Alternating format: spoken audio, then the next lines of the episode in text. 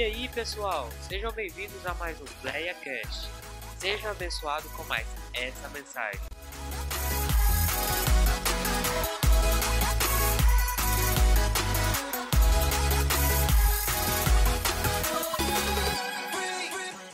A nossa igreja tem um número muito grande de gente. Nós tivemos que dividir os cultos em três cultos: 10 horas, 6 horas e 8 horas da noite para poder con, con, conter o povo, né? Mas graças a Deus, né? Então já tem um ano e alguma coisinha que nós não temos escola dominical. Nós temos tendo o culto. Mas até aqui o Senhor tem nos sustentado. Amém? Tem nos levado, é, tem nos colocado de pé.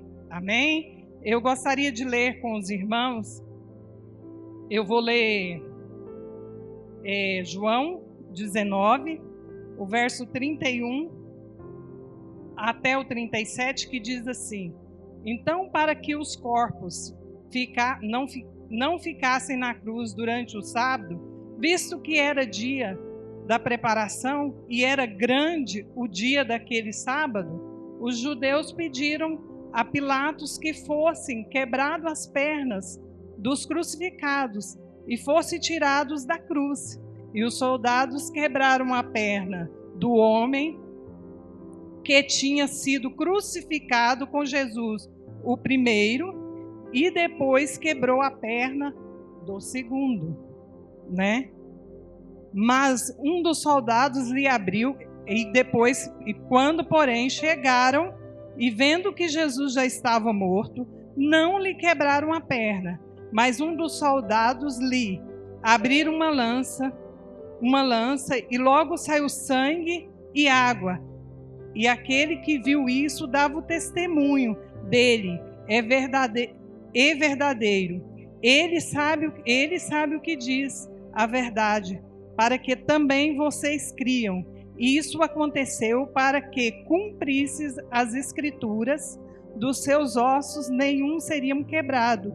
E outra vez diz as Escrituras: olharam para aqueles que o transpassaram. Amém? Irmãos, quando eu eu me deparo com esse versículo, eu ficava assim chocada. Eu ficava triste. Eu ficava apaixonada pela morte de Jesus na cruz, pela sua crucificação. Mas graças a Deus nós estamos aqui. Amém? Eu queria ler com você Êxodo capítulo 1, certo? E gostaria que vocês lessem comigo ou só lesse aí. Capítulo, capítulo 1, vamos, é, vamos pular para o, para o versículo 7 que diz assim: é, mas os filhos de Israel foram fecundos e multiplicaram, se tornaram extra, extra, extremamente fortes, de maneira que a terra se encheu dele. Nesse meio tempo, levantou-se um novo rei sobre o Egito, que não havia conhecido José, e ele disse ao seu povo: Eis que o povo, o povo dos filhos de Israel, é mais numerosos e mais forte do que nós. Vejamos se precisamos usar de astúcia, ou estratégia, né? Com esse povo para que eles não se multipliquem, para que evite que em caso de guerra eles aliem com os nossos inimigos e lute contra nós e a nossa terra. E os egípcios puseram sobre eles feitores de obras para afligir o seu trabalho Pensando assim, os israelitas, sendo assim, os israelitas construíram é, para Faraó cidades, celeiros. Mas quando mais se afligia, tanto mais se multiplicava, tanto mais se espalhava, de maneira que os egípcios se inquietavam com a causa dos filhos de Israel. Então os egípcios com a sua tirania, escravizaram os filhos de Israel e lhe esmagaram a vida com, com dura servidão.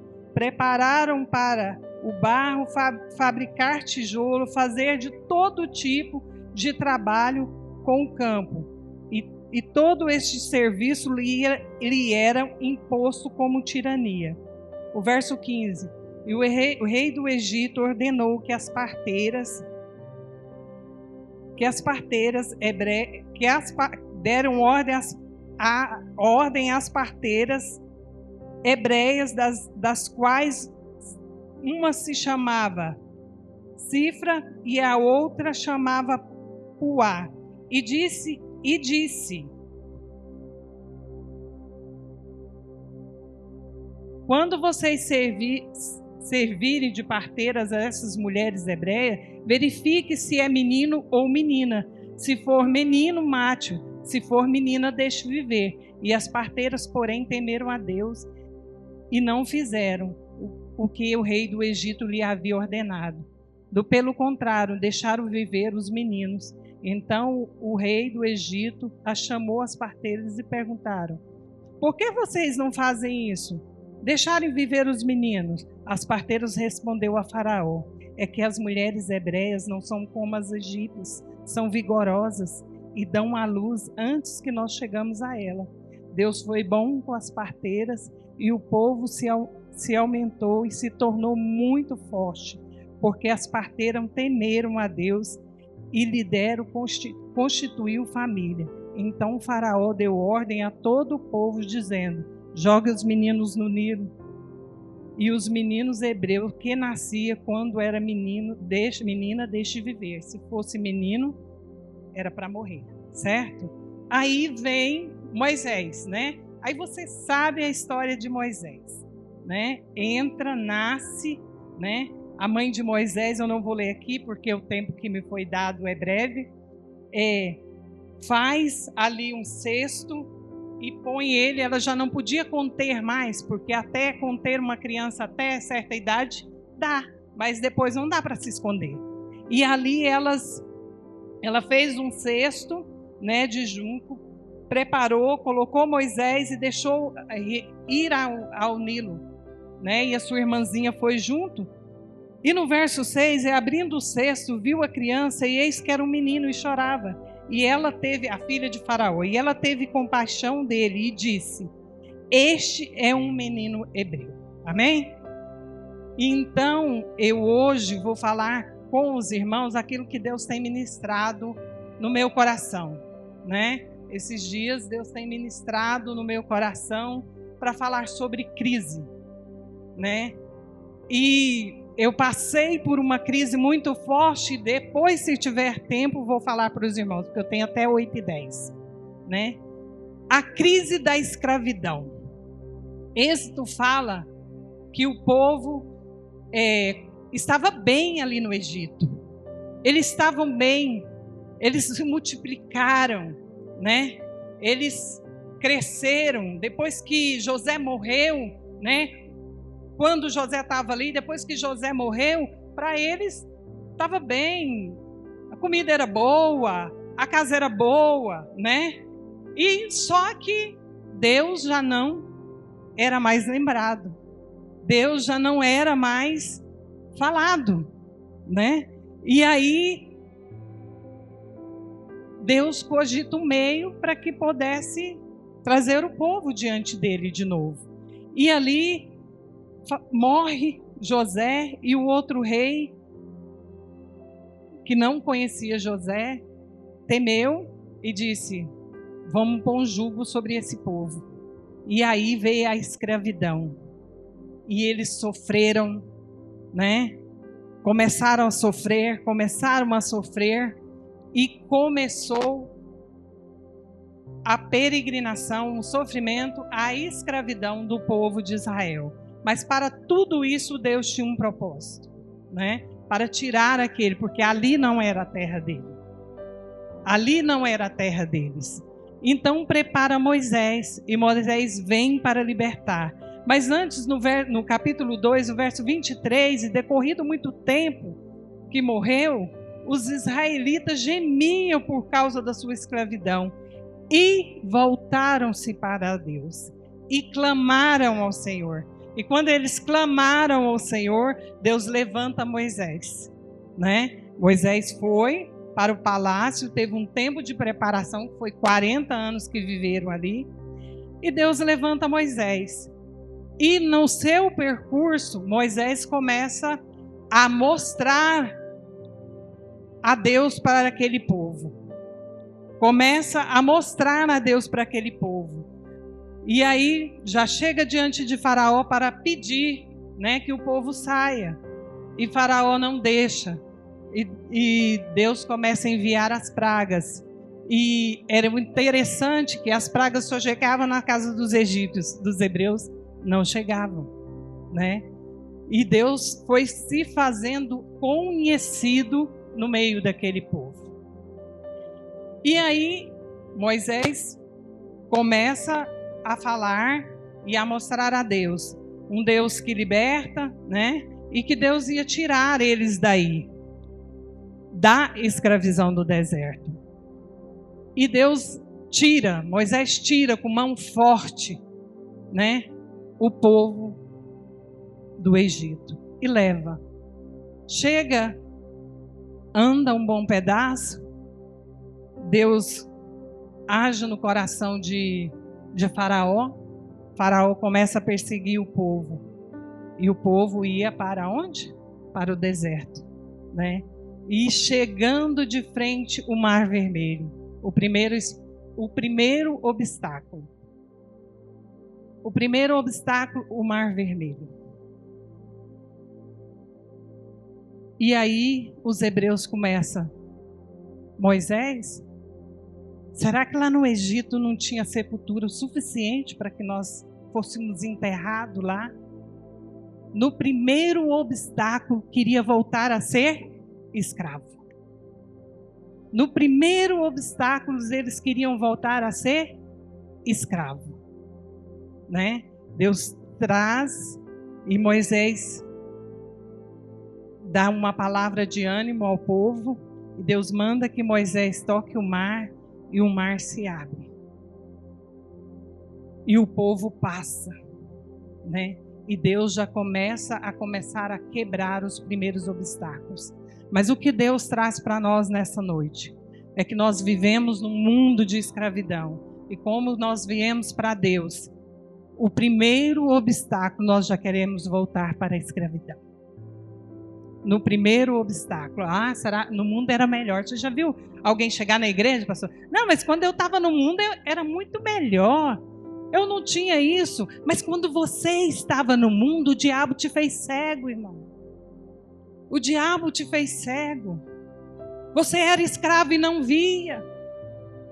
Você era escravo e não via que era um escravo. Eu lembro uma vez da minha irmã Eliane, né? Ela, um dia nós estávamos num ponto de ônibus chuvoso como esse, frio, irmão, que doía tanto. Aí nós vimos uma mulher, bem dizer, nua, e ela se arrepiava, me deu vontade de tirar a blusa e dar para ela, porque ela estava tanto com frio. Falei, Eliana, eu estou com dó, dá vontade de tirar a blusa e dar para ela. Ela falou, não está sentindo? Eu falei, como assim? Ela não está sentindo. O diabo escraviza as pessoas de tal maneira que ele não sente. Né? E nós estamos aqui na igreja como filhos libertos. E no primeiro obstáculo nós já queremos pular fora da igreja. Ah, não vou sair não. Eu vou sair porque é difícil. Que o pastor, o primeiro obstáculo, aquele povo falou: será que lá no Egito não tinha sepultura suficiente? Gostaria de voltar a ser escravo. E acontece conosco hoje, irmãos. Acontece com a igreja, né? Eu já tenho um bom tempo que eu congrego na presbiteriana e por esse período passou vários pastores. E o nosso último pastor, pastor Marcos, ele tem a idade do meu filho. Irmãos, mas foi uma dificuldade, sabe? E muita gente saiu da igreja. E muita gente saiu da igreja e agora retornando muita gente. Porque, irmãos, o problema não está na igreja. O problema está em você. A escravidão veio com você. O problema não está no pastor. Às vezes, quando o pastor fala alguma coisa, eu prefiro ir lá para o mundão do que ficar aqui sobre dessa maneira. O primeiro obstáculo, o povo queria ser escravo de novo. Então, a crise da escravidão, ainda Deus precisaria de tirar daquele povo. Tem muito irmão que Deus precisa tirar do seu coração a crise da escravidão. Você ainda continua sendo escravo. Você ainda prefere as coisas do mundo. Você ainda prefere o que está lá fora. Amém? Então, Deus é, envia e abre o mar vermelho. Deus tem abrido o mar vermelho, Deus tem provido, Deus tem feito grandes coisas e você ainda está querendo ser escravo. E aí Moisés vem e leva o povo para o deserto. E lá no deserto o povo começa a murmurar. Eu não sei qual deserto que você está. Eu não sei, mas Deus me fala que no deserto que você está, você não está só. Como ele era com o povo, ele também está com você. Quem disse que no deserto você está só? Quem disse que no deserto você está só? Quem diz que no deserto você tem falta de provisão? Quem diz? Presta atenção aqui. E no deserto, Deus provia para aquele povo. De dia era um sol quente, Deus mandava uma nuvem. De noite era um frio, Deus mandava uma nuvem de fogo para aquecer o povo. Faltou água, Deus deu água. Faltou pão, Deus mandou maná. E mesmo assim, o deserto estava difícil. E mesmo assim lembrava das coisas que comiam lá na escravidão. E mesmo assim, e o Senhor nos fala nessa noite que o deserto é pedagógico. É lá que você vai aprender. É lá que você vai sair um crente diferente. É no deserto que você não vai cometer aquele erro que você cometia. É lá. É lá nesse deserto que Deus quer tratar com você. Não pense que você está só no deserto. No deserto tem provisão de carne, de água e de pão. Deus está mostrando para você que Ele está com você no deserto. Ele está com você no deserto. Tem crente vivendo crise de escravidão. Não está querendo passar pelo deserto. Não está. Está querendo voltar a ser escravo. Não quer passar pelo deserto. No deserto há provisão, né? No deserto há provisão de pão. No deserto há provisão de água. No deserto houve provisão até de carne. O interessante é que a Bíblia diz que esse povo andou muito tempo sem a roupa envelhecer, sem o sapato também. Sabe? Eu não sei o que está faltando aí para você, mas Deus está falando para você que vai prover. Deus está falando para você que vai prover. Ó, oh, não volta lá não. Continua no deserto. O oásis está chegando. Entendeu? O oásis é bem ali. Quando passa um deserto, tem sempre um oásis. Certo? E aí, irmãos, o povo assim mesmo reclama. Assim mesmo murmura. E um dos pecados que Deus não tolera é a murmuração está tendo, né? Nós temos um costume de falar em casa, meninas, você está virando, está igual gato, comendo e gemendo, né? Mas no deserto é aonde que nós aprendemos. Não volte para trás, continua no deserto. É lá que Deus quer tratar você. É lá que Deus quer curar você. Amém? É lá que Deus quer fazer você mais compreensível, mais amável, mais tolerante. Foi no deserto que Deus fez isso comigo. Amém? Eu passei por esse deserto. Então, irmãos, é no deserto que Deus traz provisão. Então, passando sobre isso tudo aqui, eles passam por esse deserto e Deus sempre provendo. E nós passamos pelo deserto e Deus sempre provendo. E os nossos olhos estão fechados. E a nossa mente está cauterizada. Nossa, mas eu estou sofrendo demais. Eu me queixo demais. Eu reclamo demais. Obrigada.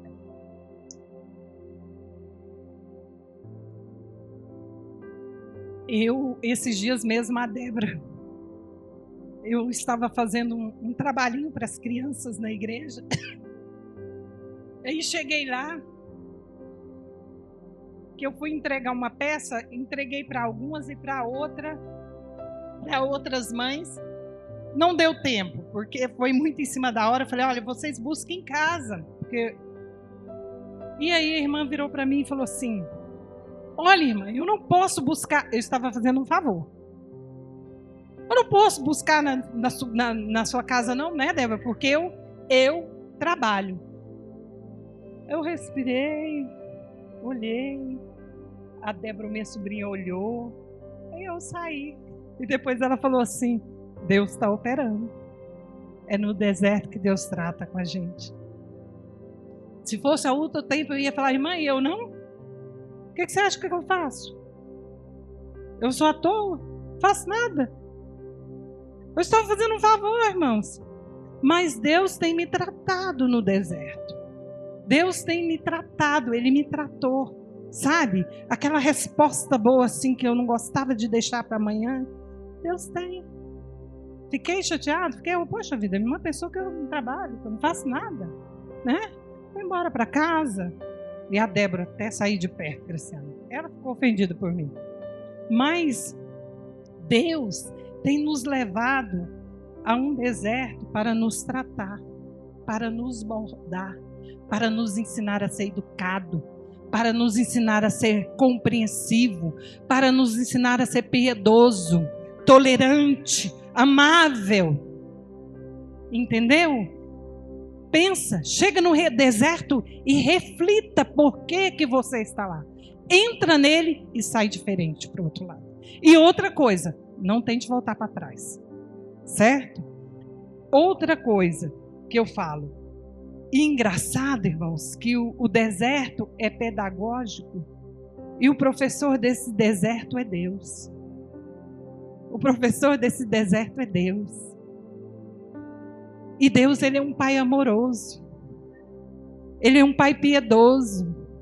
Ele nos trata de uma forma diferente. Ele nos corrige porque ele nos ama. Ele nos leva para o deserto é para nos curar. Ele nos leva para o deserto é para nos limpar. Chegando no deserto, nessa parte, Moisés passou por tudo isso. E o povo teve uma parte de deserto. Israel precisou passar para o, do, o deserto para conhecer a Deus. Aquela parte de Israel, Deus já não era mais importante. Deus já não era falado ali, certo? E morre Moisés. E morre Moisés. Aí vem a crise de liderança. Meu amigo, eu não sei com você, pastor, mas quando as pessoas passam de, de um pastor para o outro, é difícil, né? O outro pastor chegar na igreja. Imagina a falta de um líder. Um líder como Moisés. Não houve. Deus falava frente a frente com ele. Certo? Deus falava pessoalmente com Moisés. E aí o povo começa a sofrer a falta de liderança. Cíntia, eu vou passar só uns minutinhos. E aí, Deus levanta Josué. E o interessante é que em números, e eu queria. É, em Josué, em Josué,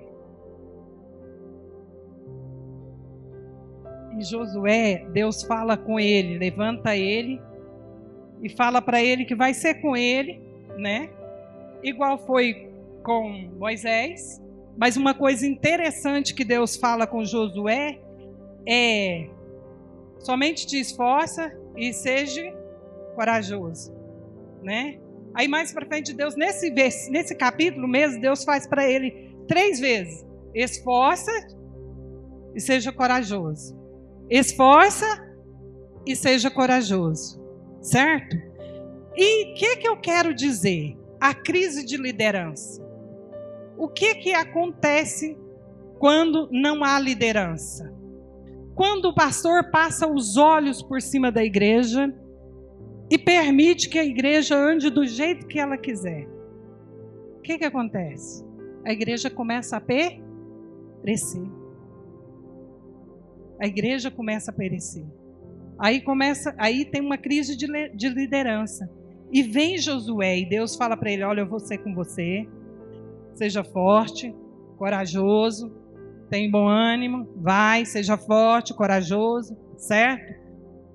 E Deus vai com Josué. E o que, que eu quero trazer hoje para nós? Nós vivemos crises de liderança. Vivemos crise de liderança. A Bíblia diz que onde o profeta se cala, o povo perece. E eu trago isso hoje para dentro da minha casa e da sua casa. O que é que Deus quer dizer para você hoje? Você é o líder da sua casa. Você é o sacerdote da sua casa. A sua casa tem que andar de acordo com você. Se você é um servo de Deus, a sua casa é sua. Eu acho tão engraçado que meu filho mais novo tem 28 anos. É solteiro. E o Aurélio tem 33, que é casado, que eu tenho três netinhos. E eu sempre falava para os meus filhos, ó, essa é minha casa. Essa não é sua casa. Essa é a minha casa. Você mora aqui porque eu deixo você morar. Você faz parte da família e essa é minha casa. E o Aurélio, aos 15 anos, ele entrou em uma empresa. Desde os 15 anos ele trabalha. Conseguiu o primeiro emprego e uma coisa tão interessante que ele conseguiu o primeiro emprego, que ele fazia um curso de mecânica industrial e ele conseguiu um emprego no brejeiro. Ele falou: Mamãe, eu quero muito esse emprego. Eu é, Aurélio? Então vamos orar. Eu quero, saiu essa vaga e eu quero esse emprego. É na minha área, eu quero esse emprego. Falei, vamos orar. E o pastor orou no domingo e falou assim: faça um propósito, irmão. Você quer alguma coisa? Faz um propósito. E ele disse para mim assim: mamãe, eu vou fazer um propósito. Eu era, é, é. Os meus dois primeiros salários eu vou entregar na igreja se Deus me desse. Eu falei, você tem certeza? Tem. Na outra semana ele estava trabalhando. Na outra semana ele estava trabalhando. E que coisa mais gratificante. Os dois primeiros salários dele, eu fazia parte da tesouraria, pegou todo o salarinho. No outro mês não comprou nada, irmão. Ele não comprou nada. Ele trouxe o salarinho dentro do envelope, dentro do envelope, e ele colocou. Certo? E aí, nesse trabalho, como os filhos da gente, se a gente pudesse pôr assim, piscar na escola, piscar em casa, não é assim? É, eu sou mãe, hoje eu sou avó, né? É assim. E aí, ele conhece pessoas mais velhos, porque ele tem uma facilidade de pessoas mais velhas, conheceu. Aí ele falou: "Mãe, eu queria fazer o meu aniversário". Eu é, bom, aí todo ano a gente faz, né, Débora? Todo ano a gente faz, reúne a família, canta parabéns, né? Vamos fazer. Ele só, mamãe. Eu pronto. Bom, né? Ó, que falou só, eu falei, vem, vem. Meus amigos bebem. Lá do trabalho eles bebem. E aí? Falei, Aurélio, posso falar uma coisa para você? Eles bebem lá fora, dentro da minha casa, não. Eu sou serva de Deus. A casa é minha, a regra é minha. Eu falo para o Aurélio, filho, casa minha, regra. Ele sabe. Ele fica em casa. Ele, o videogame dele fica em casa. Que dia que pode jogar, Aurélio, filho? Sexta, sábado e domingo, sexta-feira depois das cinco. Depois das cinco. Entendeu? Casa minha, regra minha. Aí eu falei para ele: não, meu filho, a gente não bebe, eu não bebo, o papai não bebe. E nós somos crentes, e aí, seu Xi vem, tem muito crente descrente, chega aqui e vê, eu não deixo o seu Xi trazer bebida para dentro da minha casa e tal, tá bom. Aí toda vida, eu vou pintar o Júnior, eu vou pintar meu quarto inteiro de palmeiras. Que quarto? Que quarto? Da minha casa? Se você quiser, eu posso pintar uma parede de verde. Mas não. A casa é minha. Então os filhos têm sofrido a falta de liderança dos pais. A casa é sua. Filhos que não têm liderança são sociedade depravada. Cresce uma sociedade depravada. Preste bem atenção, irmão. A casa é sua. O Aurélio casou. Preste bem atenção, irmãos. Ele casou. E aí a esposa trabalhava, mãe, vamos ajudar? Vamos. Como sempre, né? Eu ajudo, eu limpo. Eu eu prefiro ficar com os meus netos do que que eles fiquem com uma babá, porque eu tenho medo, né, de muitas coisas.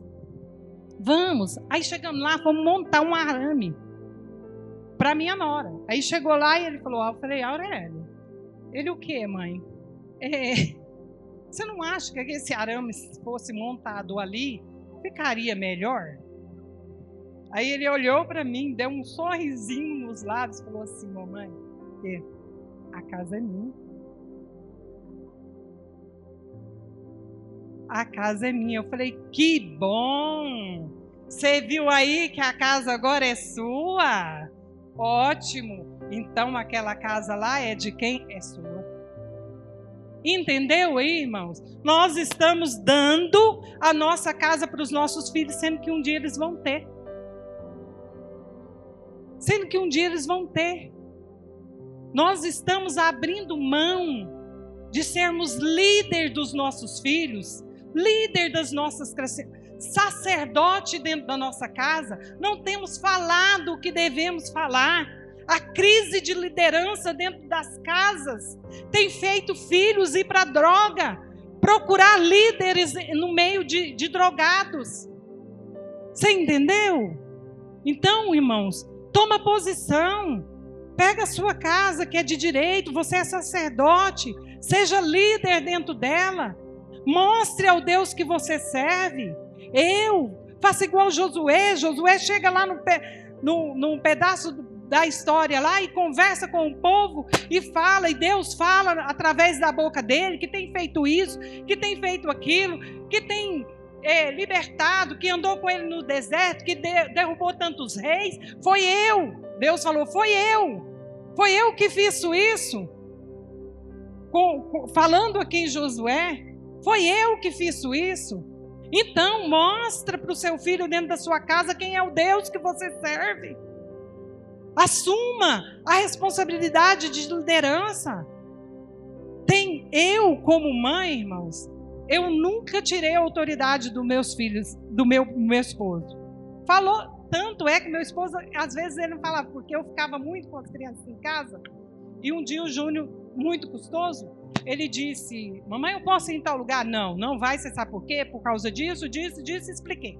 Bom, aí à noite, o pai dele chegou e ele queria no outro dia: Pai, eu posso ir em tal lugar? O meu esposo é uma pessoa muito prudente. Ele falou: Você já falou com a sua mãe? Ele falou assim: Falei. O que, que ela falou? Não, que eu não posso ir. Por quê? Por causa disso, disso e disso. Então, aí sabe o que ele falou? Pai, mas o senhor não é o homem dessa casa? Ele falou: sou. Eu sou o homem. Mas de maneira nenhuma vou passar por cima de uma palavra que a sua mãe deu na minha frente. Se você tivesse vindo a mim primeiro, eu teria até te deixado você ir. Aí tem mães e pais burlando a autoridade de um do outro.